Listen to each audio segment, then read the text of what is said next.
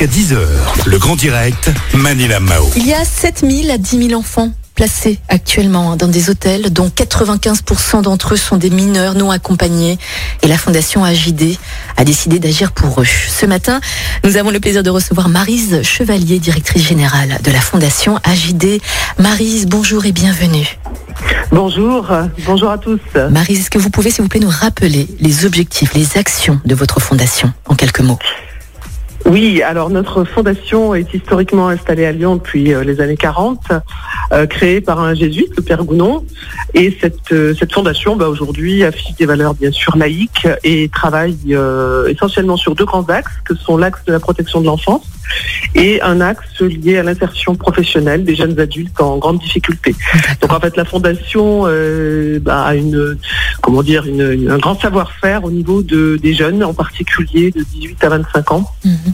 Euh, dans le domaine de l'insertion, de l'accueil d'urgence, de l'hébergement d'urgence, de la protection de l'enfance, de la lutte contre l'exclusion et le risque d'exclusion pour les femmes victimes de violences également. Mhm. Euh, voilà, nos actions sont essentiellement situées en région Auvergne-Rhône-Alpes, avec également un établissement dans la Creuse. Alors votre fondation AJD a pris connaissance euh, du reportage diffusé fin janvier sur France 3 dans l'émission Pièce à conviction, mhm. dont le sujet traite des défaillances hein, de l'aide sociale à l'enfance. Qu'avez-vous constaté? Alors en fait, l'émission a effectivement euh, traité de la question de la protection de l'enfance et en particulier de l'utilisation par l'aide sociale à l'enfance des hébergements en hôtel. Alors il faut savoir qu'en France, on a effectivement un public qu'on appelle des mineurs non accompagnés, euh, qui sont un public euh, qui est issu d'un parcours migratoire souvent très traumatisant. Sont des mineurs euh, et qu'il faut que nous puissions effectivement protéger. Alors certes, je, ne vais pas défendre hein, l'hébergement en hôtel, mais il faut savoir que entre dehors ou, avec un abri, euh, je pense que l'aide sociale à l'enfance, elle a fait aussi ce qu'elle a pu. On le voit bien nous, puisqu'on travaille euh, avec les services et de la protection judiciaire et de l'aide sociale à l'enfance chaque jour. bien sûr, cette solution d'hébergement à l'hôtel, elle n'est pas du tout digne, elle n'est pas du tout correcte pour des mineurs. Donc effectivement, le secrétaire d'État à la au terme de l'émission Pièce à conviction, a pu dire qu'on avait 7 à 10 000 mineurs non accompagnés en France qui étaient euh, à l'hôtel. Et euh, ça, ça pose un vrai, un vrai problème puisqu'en fait, euh, ils sont exploités par des réseaux mafieux, ils peuvent euh, être proie, enfin la proie, on va dire, à des, des réseaux de dealers, de toxicomanie, de prostitution. Donc ça, c'est un peu le risque qui les amène sur le parcours de la délinquance. Donc on a tout intérêt à faire en sorte de les protéger et de les héberger dans des conditions décentes et de, et de leur fournir une éducation décente aussi. voilà. en fait, voilà pourquoi moi j'ai voulu aussi réagir avec la fondation euh, sur ce sujet-là, qui est un sujet gravissime. Mhm. Alors en 2019, vous avez proposé à la métropole lyonnaise, hein, qui a accepté d'ailleurs, la création de 190 places pour euh, mettre à l'abri des mineurs non accompagnés avec la crise sanitaire. Qu'en est-il aujourd'hui? Devez-vous ou avez-vous besoin justement d'augmenter peut-être le nombre de places pour ces mineurs?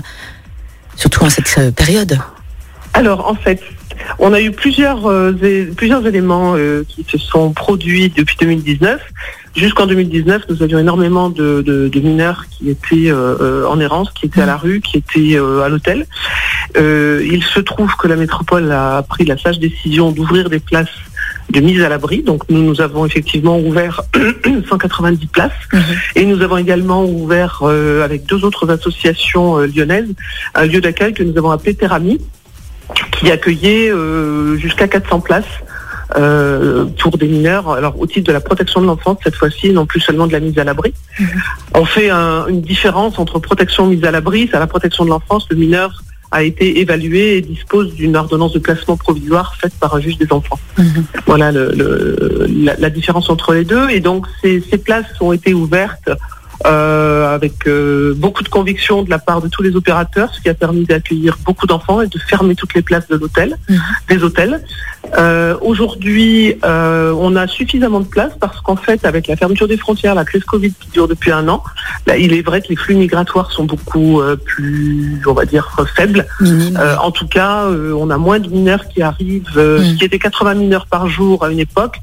avant évaluation, aujourd'hui, c'est 80 par mois avant évaluation, ce qui veut dire qu'après évaluation, peut-être que seulement un quart, un tiers seront reconnus mineurs. Voilà, euh, donc aujourd'hui, je dirais qu'on a assez de place, mais c'est peut-être conjoncturel. Mhm. Marise, est-ce qu'aujourd'hui on peut dire qu'il n'y a plus de mineurs dans, la rue de dans les rues de Lyon ou pas? Alors là, je ne vais pas m'engager sur euh, mm. sur une telle affirmation. J'ai pas, je, n'ai pas toutes les toutes les informations, mais je pense qu'en tout cas, on est vraiment sur la bonne voie. Mm-hmm. Sachant que par ailleurs, la, la, la, fondation a aussi un service euh, qui accompagne des mineurs à partir des hôtels quand euh, on ne peut pas faire autrement. Mm-hmm. Et aujourd'hui, ce service voit effectivement ses effectifs largement diminuer, donc c'est plutôt bon signe. Cela veut dire que si, si, si un mineur arrive et nous n'avons pas de solution, l'aide sociale peut effectivement décider de le placer quelques jours dans un hôtel, euh, mais euh, il y, a également un lien avec euh, un travail qui se fait d'accueil avec Forum Réfugiés. Donc l'ensemble du tissu associatif a vraiment maillé les choses avec la métropole de Lyon et je pense qu'on a aujourd'hui, en tout cas dans notre département, dans notre métropole, vraiment trouvé des solutions qui sont adaptées. D'accord. Est-ce que les enfants avec qui vous êtes en contact ont connaissance de ce qui se passe en, ce moment avec la crise sanitaire, avec la crise économique, avec le Covid? Est-ce qu'ils se rendent compte de tout ça également? Oui, alors là, je, parlerai plus largement pour tous les tous les enfants de protection de l'enfance euh, que nous accueillons, puisque là, on vient de parler des mineurs non accompagnés, mais en fait, euh, ce n'est qu'un un, pourcentage infime de, de, tous ces enfants placés au titre de la protection de l'enfance. Et aujourd'hui, avec cette crise, le fait que les adultes sont eux-mêmes tendus, angoissés, euh, que les perspectives de fin de crise ne semblent pas voir encore le jour avec toutes les pénuries que nous avons gérées. Euh, je dirais que ces enfants, oui, bien sûr, ils, en ont, ils, ont bien sûr conscience de, ces difficultés. Ils ont conscience euh, aussi du risque. Nous sommes en train nous-mêmes de gérer pour la Fondation un petit cluster dans un de nos établissements maison d'enfants dans la Creuse alors nous avons 10 jeunes euh, qui sont positifs au, Covid mais qui n'ont aucun symptôme.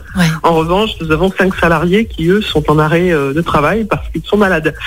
Donc euh, voilà, rien de grave, c'est la vie aujourd'hui, j'ai envie de dire, mm. avec ce virus, mais il est temps qu'on puisse effectivement avoir au moins des perspectives de sortie de crise parce que les enfants ont besoin de ça. Ils ont besoin de retourner à l'école sereinement, ils ont besoin de retourner au lycée et puis pour les étudiants dont on s'occupe aussi, là on s'aperçoit effectivement des dégâts aujourd'hui euh, avec euh, une espèce d'angoisse sourde, mais toute l'attente qui reste. Et je pense qu'il va falloir qu'on sorte de ça vite. Oui, j'imagine. On a vécu deux confinements, Marise, hein, quand même. Hein. Beaucoup d'étudiants sont dans la précarité. Euh, des femmes sont également sujettes à beaucoup de violences conjugales à cause de ce couvre-feu, à cause de ces confinements. Aujourd'hui, quel est le bilan de votre fondation en, temps de crise hein, depuis presque un an?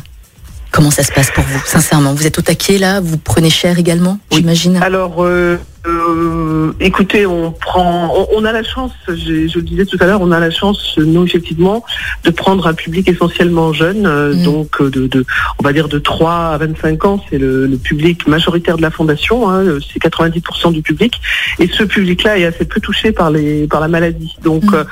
euh, de ce côté-là, on est, on est plutôt serein, ou en tout cas, quand ils sont touchés, ce sont des formes vraiment très bénignes. Et jusqu'à aujourd'hui, nous avons très très peu de salariés qui ont été gravement malades, mm. enfin pour ne pas dire aucun. On a eu quelques cas, bien sûr, hein, comme je le disais. Là, en ce moment, nous avons euh, cinq cas de, salariés qui sont qui sont touchés, mais qui ne sont qui sont guère malades et je m'en félicite. Euh, voilà, je pense que les dégâts sont beaucoup plus collatéraux, si mm. je peux m'exprimer ainsi, avec effectivement plus de violence intrafamiliale, euh, plus de difficultés à permettre des liens entre les enfants placés et leurs parents. Euh, parents qui sont souvent très angoissés. Donc euh, effectivement, on peut avoir là des, accès de souffrance psychique chez certaines personnes, euh, des peurs. des peurs sourdes et puis que les personnes n'arrivent pas à gérer, ne savent pas exactement les expliquer. Euh, de la violence intraconjugale euh, qui provoque effectivement des, départs de femmes euh, pour venir vers nos établissements. Mhm. Donc ça c'est aussi la difficulté. Et puis ce qu'on a vu également, puisqu'on a dû intervenir aussi, ce sont des, jeunes qui sont à la rue qui n'ont plus à manger. Alors, plus à manger, ça, paraît basique, mais quand on n'a plus à manger, ben, c'est une, une, question de survie. Mm, mm. Et, et, là, aujourd'hui, on est, on est effectivement le, plus gros euh, gros problème, je dirais, c'est qu'on est obligé de distribuer euh, des colis alimentaires de plus en plus, en plus, en plus en plus grand nombre. Oui, bien sûr. Maris, vous avez besoin de dons, de fonds d'aide, de, bénévoles également? Alors bien sûr, nous sommes toujours à la recherche de dons, nous sommes toujours, euh, euh, nous avons toujours besoin d'aide puisque les pouvoirs publics ne peuvent pas tout financer. Euh, donc euh, les dons, nous en acceptons également au titre de notre grande brocante annuelle. Malheureusement en 2020, nous n'avons pas vu, pas pu l'organiser, mais en 2021, nous espérons bien pouvoir faire une vente puisque nous avons organisé cette brocante de façon à ce qu'on puisse circuler avec toutes les normes sanitaires et les gestes barrières respectés. Donc des dons de, de, de mobilier, des dons d'objets, on est aussi preneurs, euh, bien entendu. Et puis ben, le, site de la fondation euh, www.fondation-AJD permet de, de pouvoir faire aussi des dons en ligne. Euh, les bénévoles, bien sûr, nous en avons euh, 250 à la fondation, 250 qui interviennent pour nous aider dans l'organisation de la brocante, qui permet de faire euh, des, des- de financer des séjours vacances pour des, des gosses qui sont en difficulté. Euh, donc des bénévoles également qui nous aident pour tout, euh, toute la- tout, tout l'accompagnement scolaire de certains enfants, euh, pour aider les éducateurs. Et puis sur l'apprentissage de- du français, alors là nous cherchons actuellement des bénévoles pour donner des cours de ce qu'on appelle des cours de FLE, français langue étrangère. Super. Voilà. Marise, vous avez peut-être un- une adresse mail ou un numéro de téléphone à nous communiquer, peut-être? Alors, le numéro de téléphone de la Fondation, oui, euh, 04 78 08 23 83. Et le site internet de la Fondation, www.fondation-ajd.com. Super. C'était Marise Chevalier, directrice générale de la Fondation AJD à Lyon. Marise, merci beaucoup d'être passée au micro de Lyon Première ce matin. Il est 8h21. On Merci. vous souhaite une très belle journée, Marise. À bientôt. Merci, au revoir. Merci. Au revoir.